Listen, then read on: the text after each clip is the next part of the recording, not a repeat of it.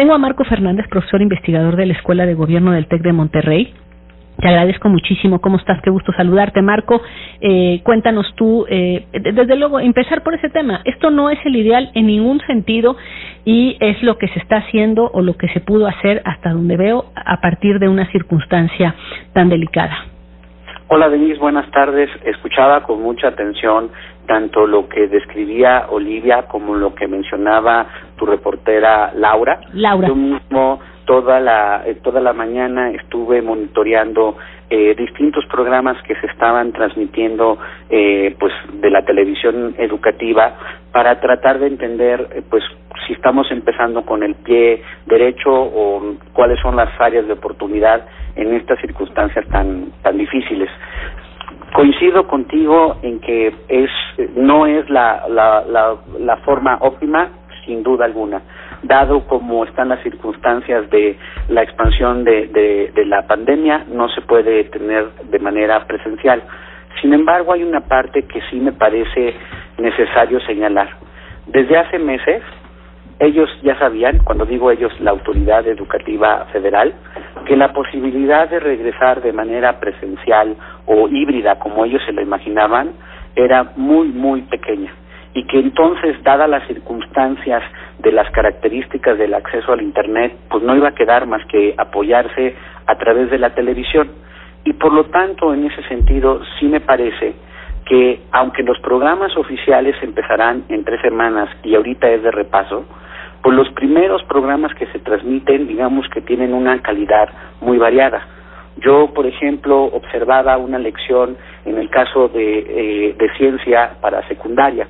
Y el problema que yo observé en ese programa, Denise, es que la cantidad de conceptos que estaban leyendo los chicos que, eh, que estaban viendo el teleprompter para, para, para transmitir la lección eran muchísimos, lo estaban haciendo súper rápido. Y yo decía, bueno, el chico que está ahorita repasando, porque nos dicen que es repaso, pues realmente está pudiendo absorber todo lo que le están transmitiendo en esa velocidad. Y como bien dijo Laura, tu reportera, cuando termina la lección, no hay ni espacio para, para decir, bueno, a ver, de esto aprendimos estos conceptos, las mitocondrias, esta parte de la temperatura del cuerpo humano, etcétera.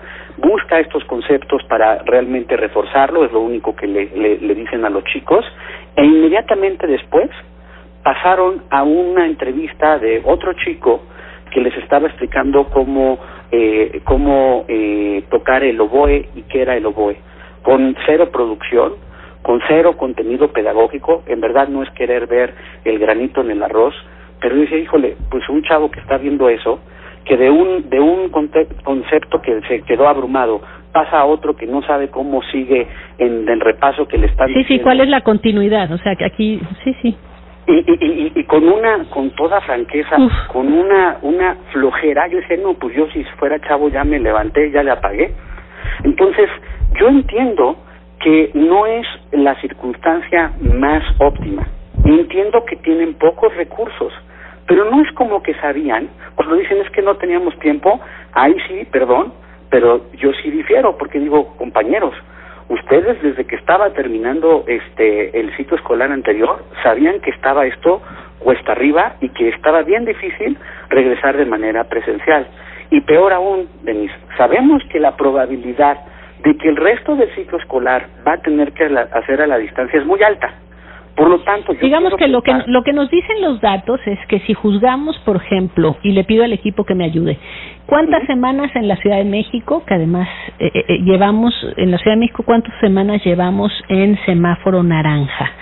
Eh, esto es nada más como para darnos una idea de que luego pasaríamos al amarillo y que por más que han estado haciendo cambios de criterio y demás, eh, esperemos, ¿verdad?, que el, el, el, la, la, la decisión de que solo regresarán a clases en semáforo verde se sostenga. Por lo que digo, por la, por la gravedad de lo que ocurre en las escuelas, eso es, está probado científicamente que las escuelas uh -huh. son focos de, de, de contagio muy altos. Entonces, pues sí, efectivamente, eh, casi casi nada más se necesita y a ver si nos pueden ayudar a, a hacer como va bajando la tasa imaginar cuándo llegaríamos a los criterios eh, para el verde pues sí significaría por lo menos qué te gusta por lo menos enero no o sea en el optimismo sí verdad mayúsculo.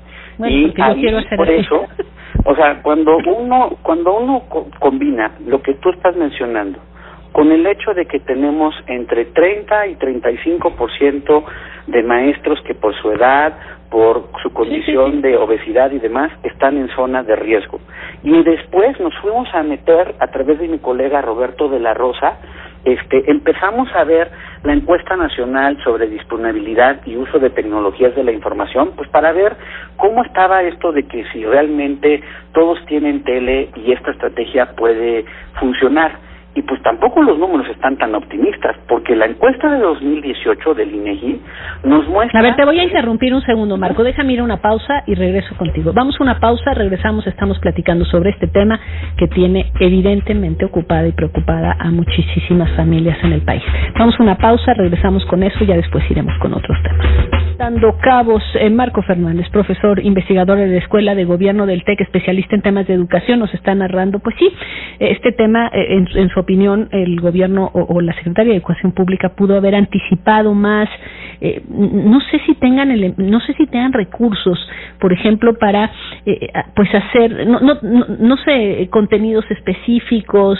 Eh, la verdad ignoro lo que significa porque la magnitud me parece de tal de imagínate lo que significa 30 millones que regresan a escuelas una inmensa mayoría escuelas públicas, eh, tener contenidos para cada uno sobre todas las materias, escoger a quién se las va a dar, eh, eh, son, me parece que son muchísimas cosas, este, pero bueno, en todo caso, pues sí, como tú decías, eh, solo con una visión optimista uno pensaría que en enero, febrero eh, los niños pudieran regresar a sus salones, mientras, lo hablaba yo con Olivia en el corte, pues los padres están eh, haciendo muchísimas cosas, hay maestros que están haciendo muchas cosas, tratando de, ayudar, de participar, en fin, vamos a ver cómo también la sociedad agarra aquí un poco la batuta y, y cómo lo va resolviendo. Sin duda alguna, Denise. O sea, yo creo que por un lado vemos las dificultades, digamos, de dos tipos. La dificultad técnica, porque decía que la encuesta que hizo el INEGI sobre disposición de tecnologías, pues arroja que, que tampoco así como que eso de que todo mundo tiene televisión, sobre todo eh, que le permita el acceso a la señal, porque todo hay todavía digital, eso no es cierto. Hay un universo de las de, de, los 15 millones de, de, hogares que tienen eh, eh, algún algún chico entre los 6 y 7 años de, de edad. La encuesta nos señala que hay, por un lado, 896 mil eh, este, familias que no tienen este, eh, televisión y que hay 3 millones, 3.8 eh, millones de familias que no tienen la, la, tecnología suficiente. Entonces, por un lado está toda la parte técnica, por el otro lado está la parte pedagógica, que pues estamos viendo áreas sustantivas de oportunidad sobre lo que está produciendo la autoridad. Y a eso súmale pues el reto que está de justo pues el esfuerzo que ahorita están haciendo papás y muchas maestras, maestros, de mantener contacto de alguna manera con los chicos, porque por más que nos digan, no, es que espérense, ahorita es repaso. Yo invito a quienes dicen, nada más no se nos olvide que es ahorita repaso, que por favor prendan el televisor, y vean las lecciones que se están transmitiendo y si uno como estudiante que tiene a los chicos de secundaria o de la media superior o los de primaria, si así van a poder realmente refrescar los conocimientos que tenían que haber adquirido el ciclo escolar anterior. Y en ese sentido me parece que necesitamos ser más realistas dado el tamaño del reto que tenemos. No podemos ser tampoco fatalistas, lo entiendo. Que la tiene difícil la autoridad, dadas las restricciones presupuestarias, por supuesto, por supuesto. Pero eso no quiere decir que como sociedad sí tenemos por eso que ser mucho más exigentes, sí se ha abierto la oportunidad para que muchos docentes traten de hacer el esfuerzo máximo con las comunidades educativas a las que apoyan y están ahí pues con el internet pagándolo de la mejor manera o, eh, eh, eh, o sea yo siento que esto es un esto es un digamos esto es una situación que llama a la creatividad, al esfuerzo de la sociedad en su conjunto. por ejemplo, imagino que sería una gran ocasión, ¿te acuerdas que hubo una época en que distribuyeron televisoras digitales eh, que tenía que ver mucho con las campañas? Bueno, pues este es un gran momento para también tratar eh, de que todas estas personas tengan televisora digital y además eh, tengan eh, internet. Es decir, son, como si hay aquí cerrar una, brecha digital. Sí, aquí hay un impulso y tendría que haber un impulso eh, para eh, resolver ciertos temas que por supuesto no van a ocurrir de la noche a la mañana, pero lo que tú dices, el hecho de que esto va a durar, tendría que ser un incentivo para que todos se, se ocupen en, en cómo mejorar. Y después eh, digamos, a mí me, lo que me parece interesante es veamos cuáles son las respuestas, las prácticas, las ideas que están surgiendo de la propia sociedad, démosle la mayor difusión posible para que también se copien, es decir, que, que las mejores iniciativas eh, que se puedan replicar eh, estén al alcance, porque las ideas son tecnología y que si hay mamás eh, maestros que se, se, encontraron una forma segura, pero al mismo tiempo, eh, en fin, de ayudar a los niños, pues vamos a tratar de difundirlo para que para que otras mamás eh, lo puedan copiar lo antes posible y que eh, y que bueno, ojalá las autoridades las consideren también, ¿no? O sea, las experiencias que ya están en la realidad ocurriendo entre padres y madres de familia, entre maestros. Mira, yo la verdad lo que creo Sí, yo, vamos a esperarnos estas tres semanas.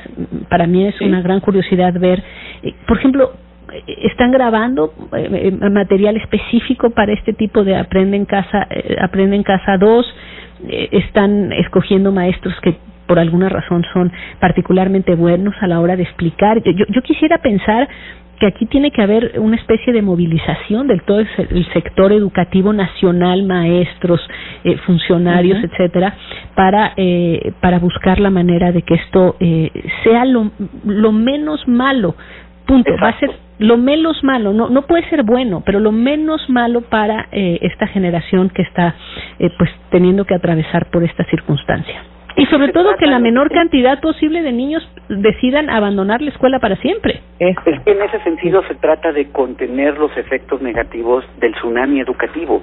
Y justo, como bien dices tú, no es solamente que la autoridad imponga, sino que retome la experiencia que la propia sociedad en medio de la emergencia está desarrollando para poder fortalecer sus estrategias educativas. Por ejemplo, ahorita se viene todo el reto de la entrega de los libros de texto.